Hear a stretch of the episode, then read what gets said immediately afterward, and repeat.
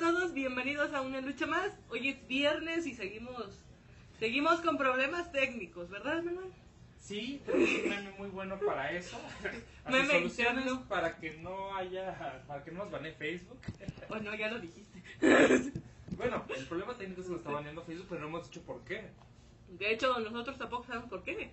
Tenemos una teoría Sí, y es algo importante que lo platicaremos. Como pueden ver, Jorge no está, Jorge se fue, Jorge se escapa de nuestra vida. siempre huyendo de la mafia china. De hecho, ya deberíamos cambiarle el nombre, así, otro rollo sin nada Ramones. Digo, viernes de Jorge y Manuel sin Jorge. Bueno, Viernes de ausencia de Jorge. Sí. O sea, ¿sabes? Últimamente he estado practicando mi maquillaje de barbas. Entonces creo que podría lograrlo, Manuel. ¿Maquillaje de barbas? O sea, pintarte una barba de hombre. Entonces, este, o sea, solo, solo necesito su, su tono así como de Jorge. Ah, no, yo soy muy malo para barba. Así como de, ¡ah, soy, soy, soy! ¡Detente aquí! ¡Bienvenido a una lucha más! Más o menos. Quiero creer que sí. Entonces que estamos aquí viernes, gracias por estarnos viendo. Eh, Viernes de Adriana y Manuel. Y vamos a platicar de un tema súper hermoso, súper bonito. Vamos a tener un montón de audiencia gracias a ese súper tema. sí, fondos y más fondos. Fondos de gobierno. ¿Qué rayos significa eso? Que el gobierno mexicano, o en este caso del estado, de la, del, ¿cómo, ¿cómo se llama? De la provincia, de la agrupación, el país lo divide en muchos, en 32 sectores, y esos son los estados en México, y el de Jalisco, que es donde vivimos, creó un fondo para apoyar las industrias creativas en los rubros de videojuegos, animación y cine. Bueno, cortometrajes. Entonces Hola, Pau. nos van a dar un apoyo económico si cumplimos con un montón de requisitos bien locos y eso es parte de lo que queremos, lo que queremos platicar. Sí, lo del cuerno de unicornio fue lo más complicado de conseguir, ¿verdad? Pues fíjate que no, que el cuerno de unicornio fue posible, pero la famosa D30 y tal, sí. sí, estuvo más difícil que el unicornio. Y bueno, hay muchas cosas que sí no les podemos platicar, como ciertos secretillos ahí medio raros. Pero pues sé. igual y más adelante, ¿no? O sea, ya que este, esto terminado, podremos contar la historia completa y Sí, sí, sí, sí, porque hay unas cosas tipo de confidencialidad que no nos permite el supergobierno revelar hasta que sea el, el momento. Sin embargo, sí es algo interesante. Em, algo muy padre, en la mañana fuimos, eh, Elías y yo, si me permites tantito Sí, pasar por acá. La- en la mañana Elías y yo fuimos a una reunión de la Asociación Jalisciense de Industrias Creativas. Y pues son principalmente reuniones de este pues, pol- pues, políticas más que nada es no sé si a ustedes les ha tocado a alguien de los que nos está viendo ir a reuniones de asociaciones de consejo de colegio de ingenieros no sé si con ustedes haya el colegio de artistas de diseñadores Hay de una, hay la Casa. Nacional de la Artesanía, la Casa Jalisciense de la Artesanía también. Entonces es como, también es muy complicado de, de acceder, de que te permitan trabajar ahí. Está súper extraño el asunto. Es que traer un cuerno de unicornio y, y tu propio, este, tu propio, ¿cómo se dice? Tu propio cornete vikingo y así. Me ha tocado participar en sus asambleas Ajá.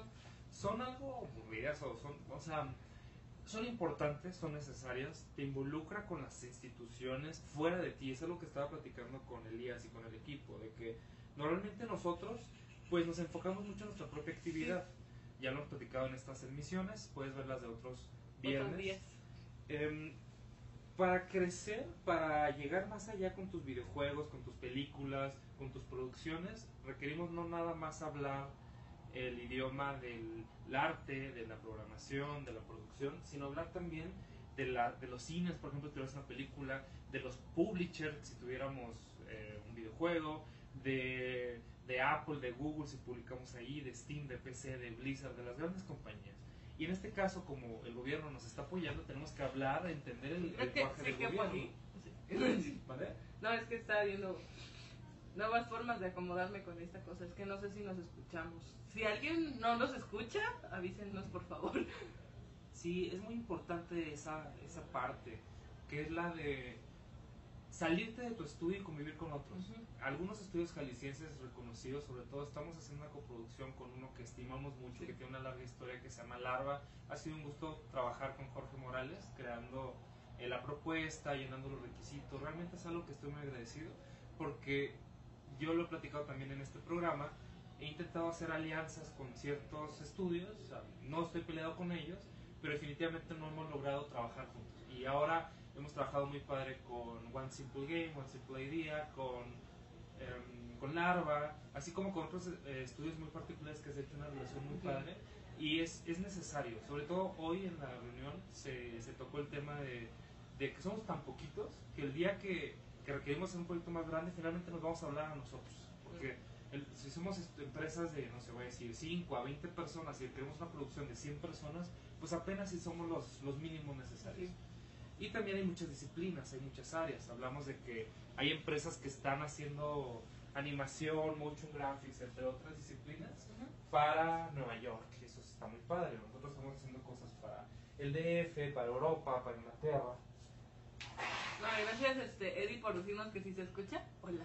Mm. Gracias, Eddie. Fuimos todos resfriando, desafortunadamente. El proceso de llenar el mugroso. Sí, nos tiene todos muy estresados. Sí, la verdad me tuve muy estresado, no dormí esta semana y cosas. Ya me pasa que cuando no duermo me resfrío. Pero bueno, aparte como que el clima está cambiando medio raro, no sé qué hace. Sí, o sea, como, de hecho, en la mañana estuvo lloviendo, estaba haciendo frío en la mañana, y ya ahorita está haciendo calor, y luego salimos por pozole, porque, Ah, estuvo buenísimo. Cuéntales cómo estuvo la, la anécdota. bueno, este, desde hace como días sabemos que, este, la gorda iba a tener promoción al, este, hola Citlali, gracias por estarnos viendo, Gracias, Itlali. hola Lucy, este, bueno, este, estuvimos, este, pues viendo lo del pozole, porque hoy es el aniversario de la gorda, o sea, la gorda es una, es una cadena de restaurantes de aquí, de Guadalajara, me parece. No sé, no estoy Yo no las conozco de otros lados, posiblemente sí sean de aquí. Entonces, este, es una cadena de restaurantes que cumplió años y puso su pozole a 24 pesos todo el pozole que pudieras comer. Entonces, no Realmente dijimos, un dólar, lo cual es súper económico para nosotros. Sí, o sea- Normalmente serían se- 50 pesos y hoy está a la mitad precio Sí. por lo menos.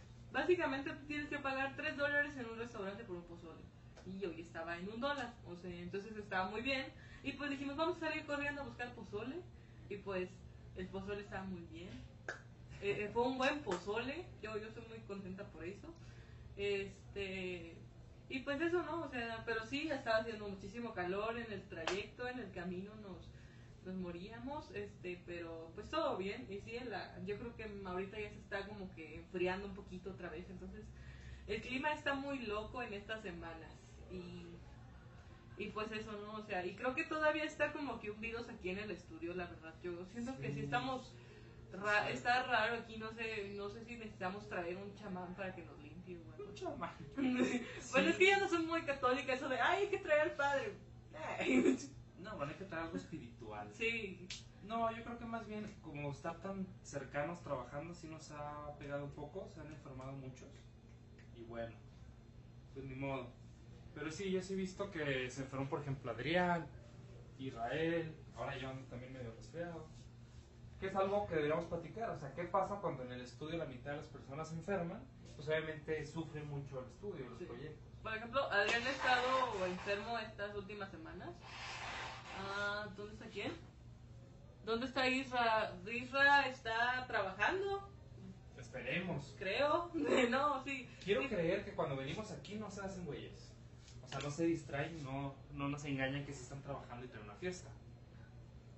Esta semana me tocó también otra experiencia que les quiero compartir a nuestra amable audiencia, de que hoy me tocó como llamar la atención a muchos compañeros de trabajo y se generó un ambiente medio raro porque no estamos acostumbrados a recibir retroalimentación y más en un tono de urgencia, de rapidez. Por ejemplo, en la escuela, pues estás acostumbrado a que el profesor pues te apapacha y oye, pues fíjate que no sé qué.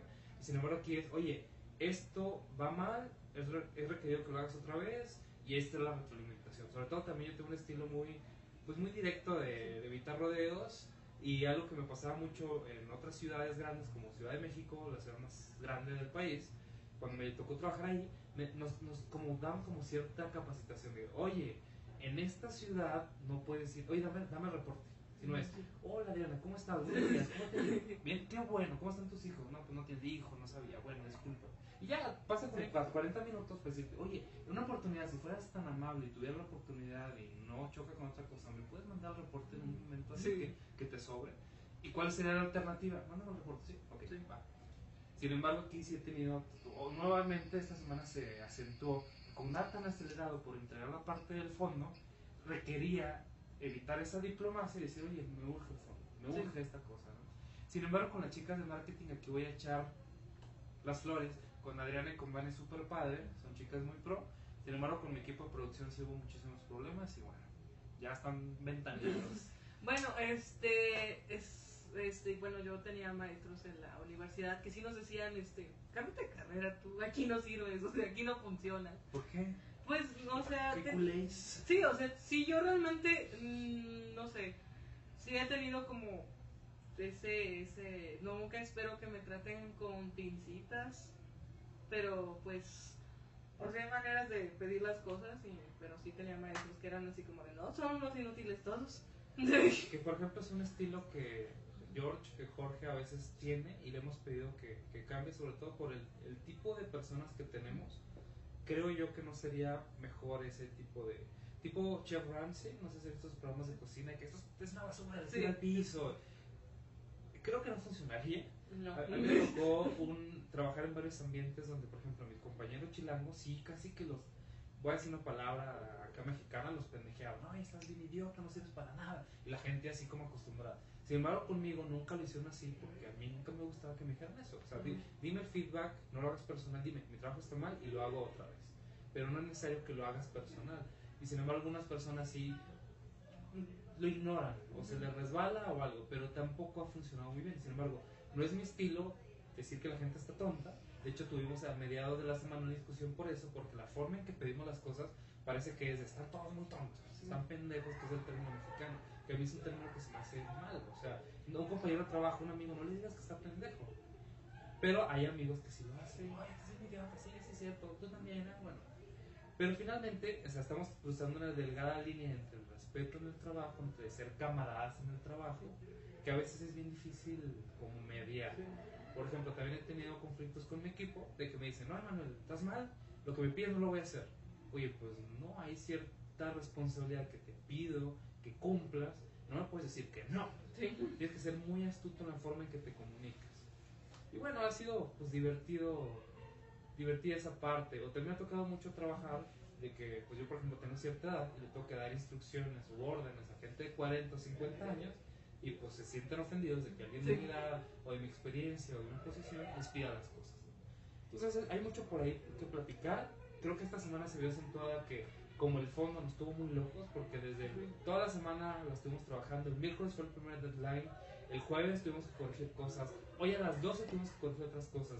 Y a las 3 y media otras, Otras cosas. cosas. O sea, estuvimos al margen del tiempo en todo momento y la verdad estuvo pesado. Sí, fue, fue un fondo muy, muy difícil, muy complicado. Este, si tú algún día vas a entrar a algún fondo, este, preparación. Mucha preparación, mucha cautela y mucha antelación a las cosas. Ten las cosas con mayor tiempo posible. Algo que nos pasó es de que publicaron la convocatoria con un mes de anticipación, lo cual nosotros ya tenemos como que un plan de trabajo que nos hizo muy difícil dedicarnos una semana completa a esto. Al final lo tuvimos que hacer, o sea, yo descuidé todo por una semana para atender la cuestión del fondo. Finalmente el lunes van a retrasar ciertas cosas y voy a tener que entrar. Y eso fue como aquello que me volvió un poquito loco, de que yo salí una semana del ritmo de trabajo diario, sí le pegó al equipo, porque dependía mucho de mí, desde aprobaciones o, o revisión, o incluso el hecho de estarlos molestando, que a mí se me hace muy estúpido, pero lo tenemos que hacer. O sea, el puro hecho de que Manuel esté en el cuarto, la gente se pone a trabajar, pero si no está, no trabaja, lo cual se me hace mal, o sea, es una cultura que a mí no me gusta. Por ejemplo, también hoy no estuvo Jorge y el equipo trabajó, pero sí los veía todos muy relajados, está bien relajarse pero no demasiado. Y cuando se cruza esa delgada línea entre un ambiente de trabajo agradable y tirar hueva o ser flojos, a mí sí, no, y no te lo estoy diciendo, a sino lo digo en general, sí provoca que el equipo de trabajo pues tenga así como altas y bajas. Trabajan muy urgidos un día antes de la entrega y después ya no hacen nada. Entonces es algo como que tenemos que ser muy, muy cautos, muy inteligentes para mediar. Eh, hola. ¿Quién nos este, manda? Este Eddie. Los, los tratan como en Wishplash, no sé qué es Wishplash. Wishplash, Wishplash es una película, ¿no? Pero no la he visto, la tengo que ver, me la han recomendado demasiado. Ok, este, hola, ¿qué es lo que hacen tan temprano? Pues estamos aquí temprano porque... Es la hora formal, pero los viernes Sí. siempre se nos hace súper tarde. Hoy como tenemos unos compromisos y también andamos todos enfermos, sí quisimos empezar un poco antes para irnos y para irnos más temprano. Sí. Y de mi lado hoy entré dos horas antes, entonces sí, sí, sí me gustaría un poquito más temprano a descansar. Ok, este... bueno, este, ¿qué más, qué más podemos contarles este, el día? Por ejemplo, yo con las nuevas practicantes de, de marketing que acaban de llegar, es un poco complicado porque para empezar yo no me siento tan pro como, como diseñador como para decirle a otra persona, no, es que tu trabajo no es, no es el adecuado para el momento, entonces sí es... Ahí quiero hacer un paréntesis súper rápido. Algo que tenemos que hacer mucho en cara oculta, lo debemos hacer por la estructura que tenemos, es que la persona con más experiencia la convertimos en líder de equipo. Y por ejemplo, con el líder de arte, con el líder de programación, tenemos ese problema de que no se sienten líderes de un equipo. O sea, dicen, soy muy pro dibujando, soy muy pro programando, pero no sé trabajar con otros equipos. Creo que ahí la llevan, por ejemplo, el líder de arte, Elías, ha hecho un muy buen trabajo, Sí. estamos muy contentos. Con Adrián, ahí la llevamos, le estamos dando esas herramientas para que pueda guiar un equipo. Y contigo también va a haber que hacerlo, contigo, con Vane. eh, sobre todo que aprendan a trabajar con personas con menos experiencia, que es un retote. Tú lo dijiste en el programa pasado. O sea, cuando la gente no sabe, tienes que estarla guiando, tienes que estarla capacitando y es una disciplina nueva por aprender. Aprender a, a educar es complicado, es más complicado que aprenderlo tú solo. Bueno, yo, yo lo pienso así, o sea, porque tú puedes aprender y hay alguien guiándote y, y tú tomas las decisiones sobre hasta cuál, hasta cuál punto tu trabajo está lo suficientemente pulido para ser entregado. Pero cuando tú tienes que pulir el trabajo de alguien más, es, es ahí donde, donde entra el problema, porque pues son dos, dos personas, dos cabezas trabajando juntas, aunque tú no estés haciendo nada, aunque tú solo estés revisando lo que la otra persona hace, sí es este, complicado hasta, hasta cierto punto. Bueno, yo, yo así lo veo, sí es más complicado enseñar a educar que educarte a ti mismo. Sí, otra cosa que hemos tenido es que el equipo de trabajo todavía no tiene la capacidad, no ha desarrollado la capacidad de tomar decisiones sobre su trabajo. Entonces, para todo piden. Piden, este, oye, ¿cómo se ve esto? Oye, ¿qué? O no piden y se quedan callados y se, se quedan en silencio. Lo cual eso es todavía más dañino, ¿no? En lugar de, oye, propongo estas tres opciones, tú decídela. Dice, no, pues no me pide nada, no, no hago nada. Y eso ha sido problemático, queremos empezar a cambiar esa cultura. Y bueno, ahí vamos, ahí vamos finalmente aprendiendo junto con los chicos. Algo al menos retador para nosotros, para mí por ejemplo, es que nunca hemos tenido más de 20 personas en el estudio, hoy Mm. somos veintitantos. Y ha sido llevar a la gente nueva en un proceso de capacitación mientras los clientes van avanzando. También tenemos alrededor de 15 clientes diferentes, entre 10 y 15 más o menos, lo cual para la estructura que tenemos siguen siendo muchos clientes. Sobre todo, no que sean clientes o cuentas, sino más bien de que son muchos puntos de contacto y sincronizarse en 10 cosas diferentes. Y en cada proyecto ya lo hicimos, estamos manejando 105 tareas por semana, lo cual imagínate que una persona tenga que tener en su cabeza 105 cosas. Es complicado, yo tenía un jefe que tenía 400 clientes en la cabeza, no sé cómo le hacía. Mm. Pero sí me dijo una vez, oye, estoy al, al punto que me da una parálisis facial de tanta carga. ¿no? Debemos aprender a dividir en en lugar de que una persona tenga 100 cosas, cada quien tenga 10. O sea, 10 es manejable, 10 es normal, 10 es controlado. Si no, vamos a llegar a un punto donde pues hay cierta cantidad de estrés y la productividad empieza a bajar. No significa que esa persona le va a dar un infarto, se va a morir. Sin embargo, pues sí, no vamos en ese punto entre, como te comentaba, muy relajado que no se avanza y muy estresado que tampoco se avanza. Tiene que ser como ese punto dulce Medio. y, difícil finalmente, Sí. porque estamos aprendiendo junto con los demás. Mm. Hola Naomi. Naomi, ¿cómo estás? Bienvenida. Este, bueno, pues seguimos hablando de fondos, ¿no? Este, ¿cómo, cómo se dio, cómo se, cono- cómo se dio ese fondo? O sea, ¿quién, quién lo pasó?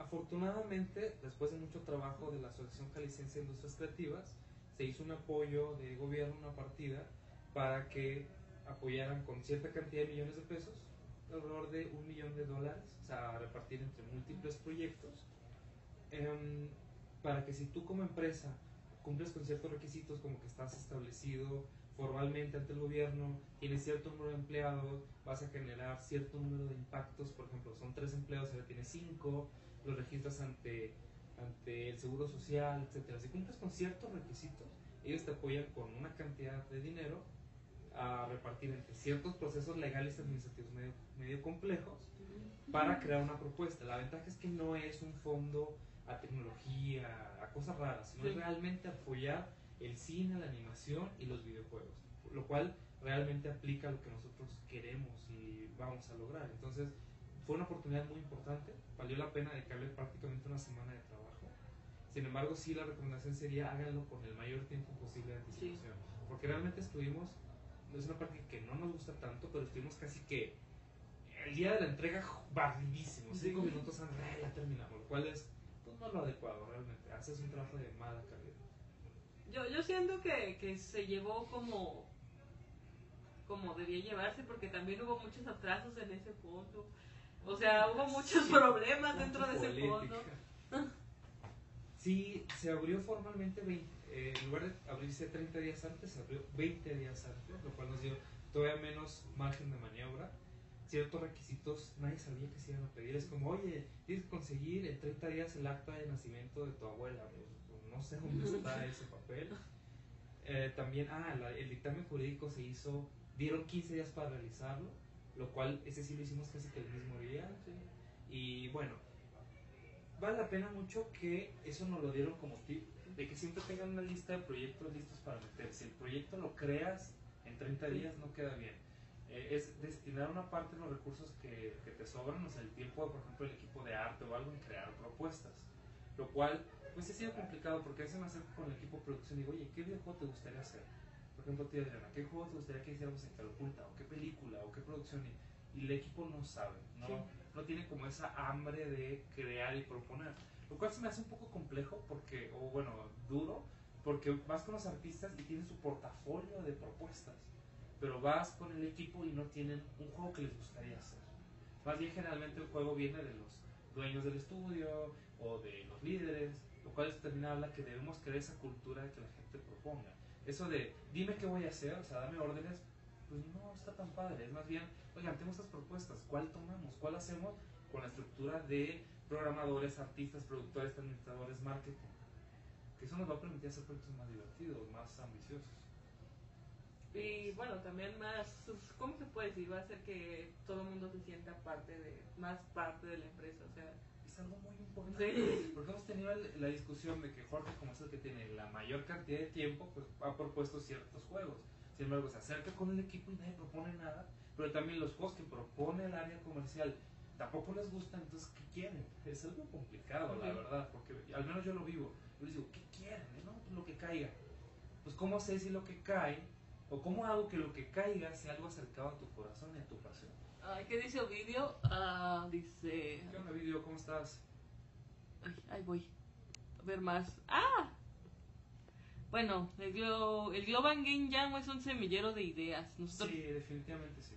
Nosotros vamos cada año y de allá han surgido nuestros proyectos a futuro. Vale muchísimo la pena ir al Global Game Jam, aunque el formato está hecho como para ser más improvisado, o sea, te ponen un tema base, te ponen ciertas limitaciones y solamente te dan un fin de semana, por decirlo. Algunos jams son de una semana, pero te ponen un tiempo muy corto y enseñan al equipo a generar ideas Aquí solamente 3, 4 personas, y muchos de ellos ya no están, han ido a jams, lo cual sí es una empresa que valdría la pena. Ahora también tenemos un pequeño conflicto porque hemos propuesto hacer los jams, pero por ejemplo el fin de semana, para que no impacte la producción que ya tenemos, pues la gente no quiere ir porque quiere descansar los fines de semana. Es, es complicadísimo. O, o, hemos hecho como medio y medio. Oye, lo empezamos el viernes en la tarde, no vienes a trabajar mediodía, pero lo terminamos el sábado.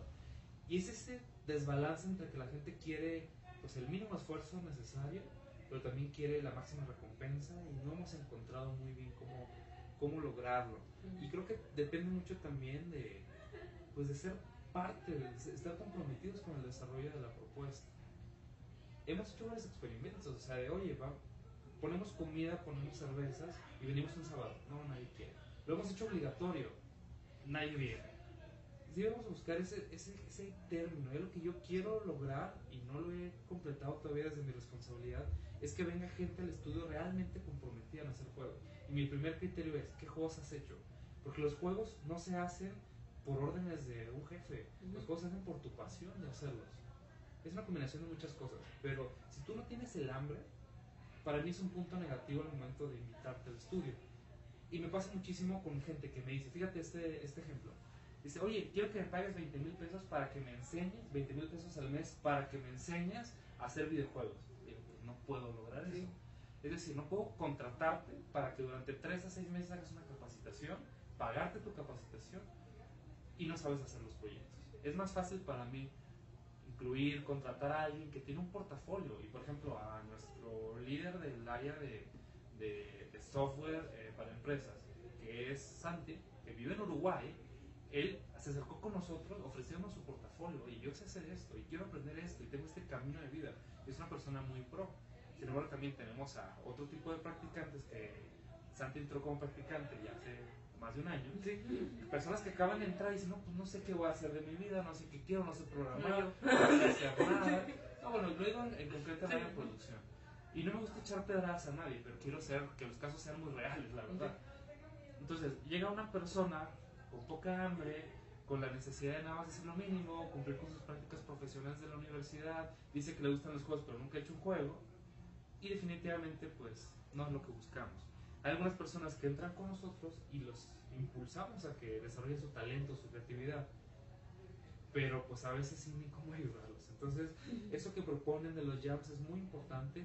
De hecho, ayer platiqué con un amigo, con Daniel, que me están invitando a hacer un evento. También a Héctor, muy buen amigo de nosotros, me invitó a hacer otro evento. Le digo, ya tengo tanto trabajo que, aunque me fascinan los eventos, no tengo mucha posibilidad. Pero prácticamente era eso que, que se menciona. A ver, ¿Cuáles son las tres disciplinas ahorita más fuertes que tenemos? Son, bueno, los juegos de rol, que ya tienen muchos años, llevan juntándose más de 10 años, me tocó ir el sábado pasado a un evento, estuvo muy padre. Los juegos de mesa, de tablero, de cartas y los videojuegos. Son como las disciplinas de entretenimiento de juegos que ahorita están haciendo más ruido, tienen más presencia, ahí van. Han hecho Kickstarter, Kickstarter exitosos, entre otros. Entonces me dijeron, oye, tú representas la parte de videojuegos y hacemos un jam y traemos talento e invitamos a que participen, etc.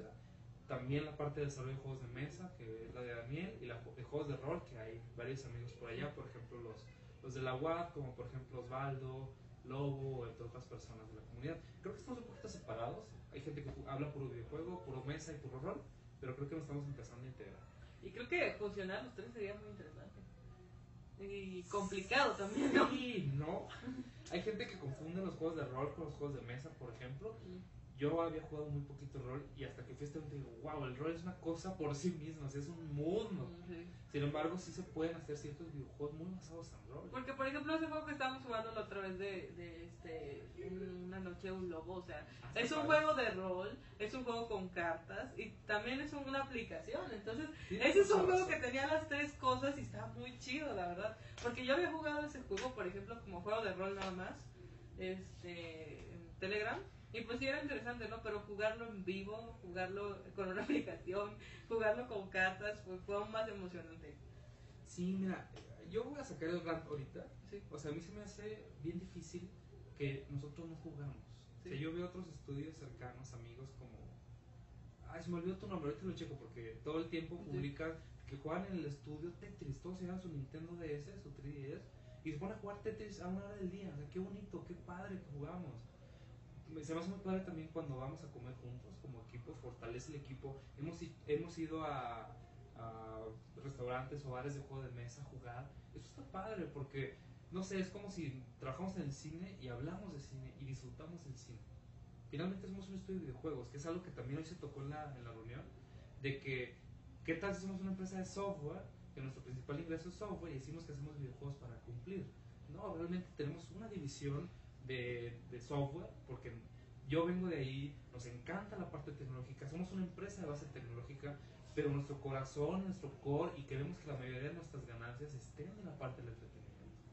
No es fácil, pero sí queremos decir, oye, esta gente ama el software, ama programar. Hoy tuve un tema con nuestros programadores porque les digo, oye, pues si amas programar, aprende las prácticas, aprende a desarrollar tu pasión, tu hobby, porque no nada más es tu trabajo, es algo que amas hacer. Es como un médico que no nada más cura gente por obligación, sino cura gente porque le llena curar gente. Mismo caso acá, o sea, yo quiero ver un equipo fortalecido que juegue, que juegue sus prototipos, que cree prototipos. Estamos yendo para allá. Yo sí les diría a la gente de marketing, al equipo de marketing, que son un chorro de personas, comercial, marketing, ventas, ¿qué vendemos? ¿Qué producto desarrollamos?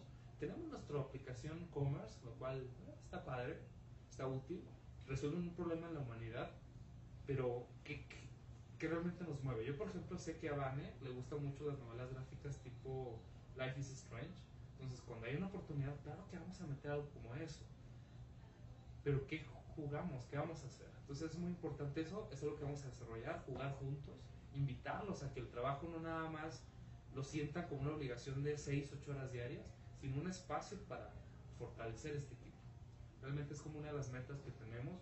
Algo de lo que estuvo haciendo Jorge es utilizar una aplicación que se llama status.io, creo, o status.online, en la cual al final del día te, te mandan un mail. No sé si estás tú también, no está Sí. Vane, ¿sí estás tú? Y tenemos el problema que solamente dos o tres personas lo llenan.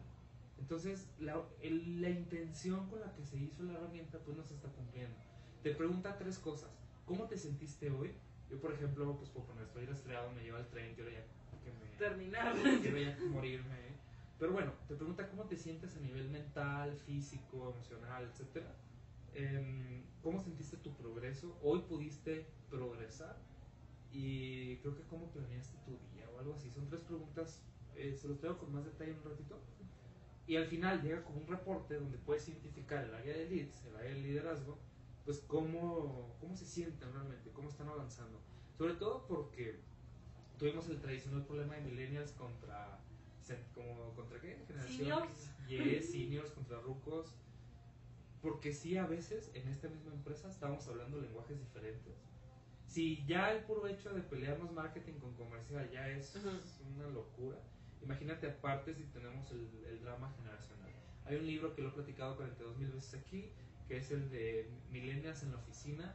Se los quiero pasar al menos en concreto a ciertas personas que he tenido con ellos, pues problemas de autoridad, problemas de, de supervisión, de que todo lo quieren así como ya muy servidito. Porque me gusta mucho porque viene tip, eres roco, sigue estas instrucciones.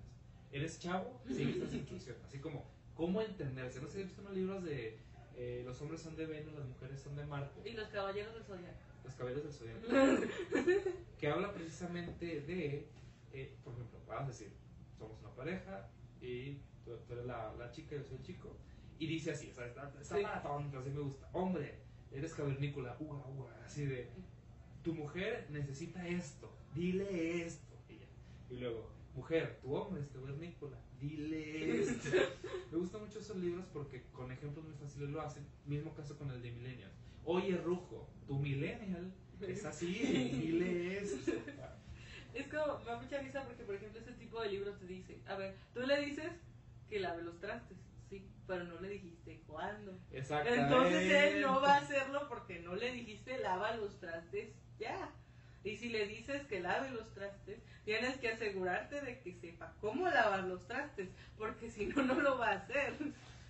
Y dijiste a lo mejor un ejemplo un poco inventado, pero pasa exactamente lo mismo con, con los millennials. Al millennial tienes que decir cuándo, cuánto y justificarle por qué Sí. es importante que haga eso. Yo, por ejemplo, he tenido que he estado dando buenas prácticas de, oye, comenta tu código, en lugar de utilizar una cosa técnica, en lugar de utilizar MySQLi, utiliza PDO. ¿Y por qué? No, pues no. Digo, oye, pues porque PDO es más moderno, te permite estabilizar y tienes que dar toda justificación. Lo cual a mí también me fastidia un poco porque tengo mucho trabajo, sin embargo tengo que entender que el modelo de trabajo, el modelo mental del equipo está configurado de cierta forma y lo estamos adaptando. Y a veces sí tengo malas caras y mala recepción al trabajo, pero tengo que entender. Finalmente el grande, el maduro, tiene- o sea, el, el, el ruco, tiene que entender que el millen- millennial es una generación nueva y que el millennial dentro de ciertas limitaciones, por ejemplo hoy en la mañana me, me mandó un meme, bueno, mandó un meme mi esposa por Facebook, un meme, una infografía que decía que los millennials son los peores pagados en las últimas tres generaciones. Ganan aproximadamente 3 a 5 mil pesos al mes. Pero al mismo tiempo tienen la libertad de cambiarse con cualquier empresa a ganar de 3 a 5 mil pesos al mes. Entonces, no van a ser fieles a tu empresa por 3 mil pesos, pero quizás por 20 mil pesos sean un poco más fieles, un poco más fieles. Entonces, hablamos con otros empresarios y decimos, no, pues los millennials no sirven para nada, exigen mucho, sin embargo tienen capacidad de elección, pero sus elecciones, su capacidad de elección o su abanico de opciones son muy limitadas. Entonces, tenemos un dilema ahí bien curioso. Los millennials no quieren trabajar, por un tiempo tienen la necesidad de trabajar y sus opciones son muy limitadas. ¿Cómo rompemos ese ciclo? ¿Cómo ves? Como- Es que también, bueno, yo imagino que este, conviviendo tanto tipo de gente tan distinta y que también hay muchos tipos de millennials, hay que aclarar eso. No podemos generalizar, sinceramente, es un error. En, en internet, en la vida, los millennials, generalizar es una grave equivocación, lo he aprendido a golpes. Entonces, este, hay muchos tipos de millennials, muchos tipos de gente. Tengo amigos que tienen sus trabajos establecidos, familia, hijos, este, responsabilidades que uno no se imagina. Y Claro. luego soy yo que todavía pido permiso a mi mamá para salir, ¿no? ¿Por qué? ¿Por qué? Porque es mi mamá no y la quiero. y, y así, y que todavía me ve en vivo y así. ¿Te está viendo? No, creo que ahorita no, porque ella me ve desde YouTube. Entonces, ahorita no estamos transmitiendo a YouTube por Ah, el BAM. el BAM. Entonces, este, pues hay muchos tipos de millennials, pero pienso que la mayoría de los que están aquí, este, tienen como, como ese instinto curioso de, de entrar a cara oculta porque me pareció, porque curiosidad y, te quedas o te vas porque al final de cuentas la, la empresa te abraza. Esta es una empresa que, que te abraza, que te... eh, porque yo, por ejemplo, yo llegué aquí literal sin saber qué iba a hacer de mi vida. Es que acaba de salir de cosas muy difíciles, entonces este sí llegué aquí sin saber qué quería de mi vida. Y, y si la empresa te abraza, la empresa está tratando de, de entender a las nuevas generaciones porque obligatoriamente a fuerzas tiene que trabajar con ellas. Porque, porque son los nuevos programadores, los nuevos artistas y, y un mundo de gente nueva. Entonces, este, tiene que aprender a trabajar con gente, con gente con líneas. Y creo que lo está haciendo de forma muy adecuada. Este, también es una empresa que sale adelante a, a golpes de machete, diría, diría mi papá. A golpes de machete.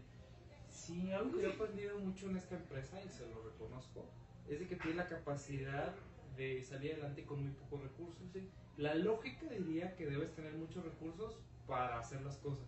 Y aquí siempre tenemos un recurso menos de lo que quisiéramos. Menos personas, menos talento, menos dinero. Sin embargo, eso es una habilidad de negocios muy válida, muy importante.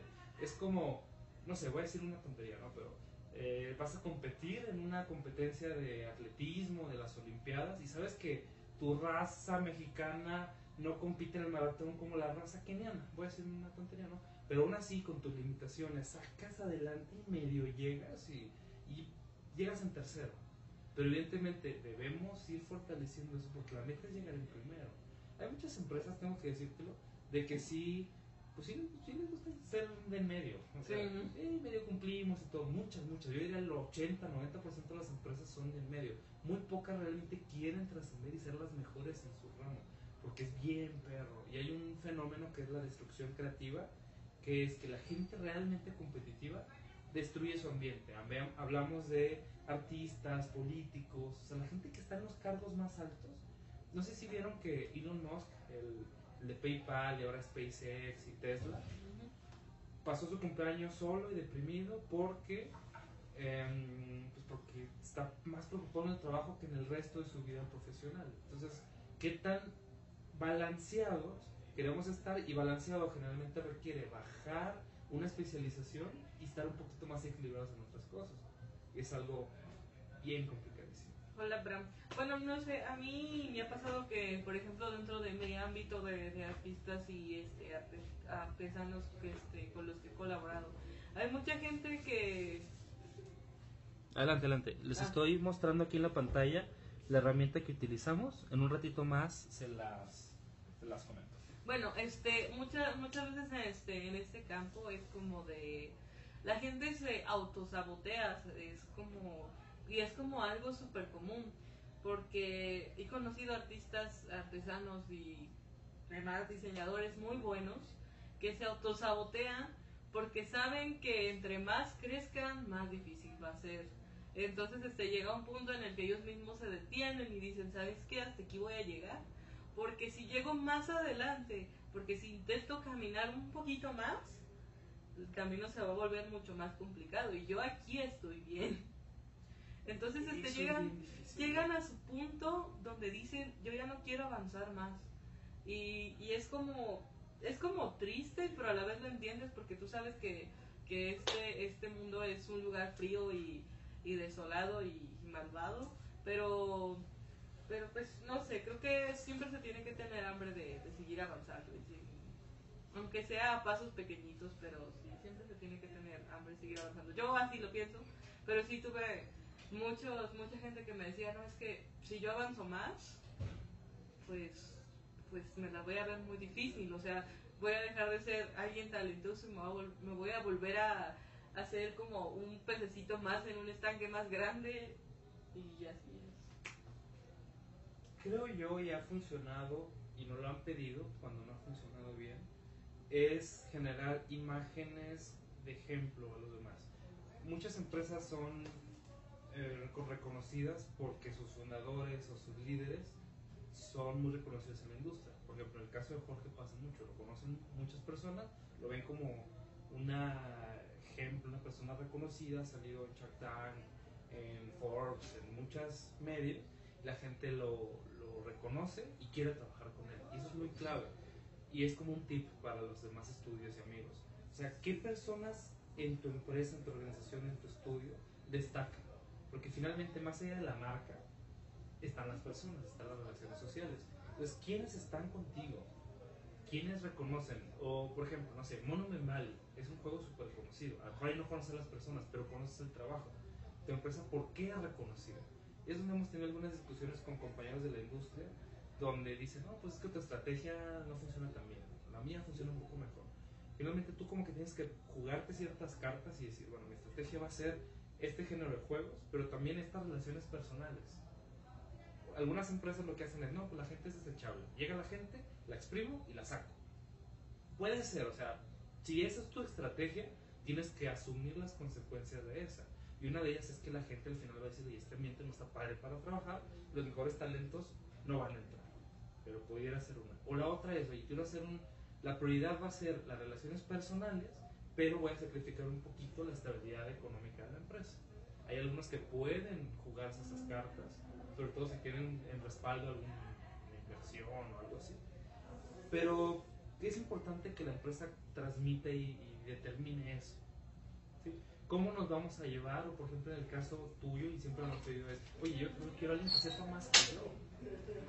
Yo quiero, yo quiero, no sé, a lo mejor contigo, si trajéramos a algún artista súper fregón, el equipo de arte diría, wow, quiero aprender de ellos, estoy motivado a seguir aquí, porque no me estanqué ya en mi conocimiento, sino siempre voy a estar aprendiendo algo más. Y para nosotros es importante retener a esos talentos, sobre todo a los súper mega talentosos, porque es muy fácil que se vayan a otros lados. Pero bueno, yo creo que podemos ir cerrando por hoy. Sí, este, bueno, muchas gracias a los que nos estuvieron viendo. Este, pues vamos a seguir trabajando en el fondo. Ah, una última cosa. Perdón, se me fue. Eh, en la herramienta que estamos platicando nos menciona cuatro campos. El primero es como una flechita, dice metas, tareas y fechas de entrega. Sabes lo que tiene que ser entregado y aparece un not cool, que es como una bomba atómica, Sí. un hongo. Tranquilo, palomita, sí, chido. Y awesome, que es un like. Entonces, punto número uno es, bueno, voy llenando aquí junto con ustedes. Metas, bien, a secas. ¿Pudiste hacer progreso? ¿Tuviste impedimentos? Sí. ¿Y cómo te sientes? Not cool porque me resfrié. Entonces, ya pones aquí eh, tus, tus emociones, tu trabajo y tu avance. Y le pongo, ando resfriado. Lo demás avanzó bastante bien. El equipo está también todo resfriado. Y ya. Entonces te va haciendo como un check de que si todos los días lo estás publicando, nos llega a todos y podemos como identificar. Uno de los problemas que tenemos, por ejemplo, con los programadores es que no hablan.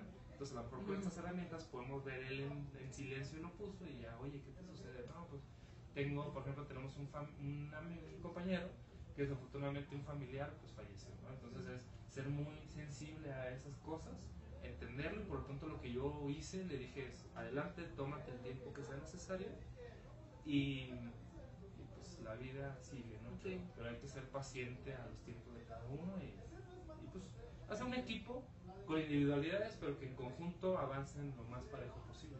Pues sí, eso chicos, nos vamos a despedir por el día de hoy. Muchas gracias a los que nos vieron. Yo soy Adri, él es Emanuel. Y pues nos vemos el lunes, transmitimos todos los días. Este, el lunes es lunes de equipo de marketing, entonces pues ya nos vamos. Bye bye. Espero que podamos volver a transmitir pronto como antes.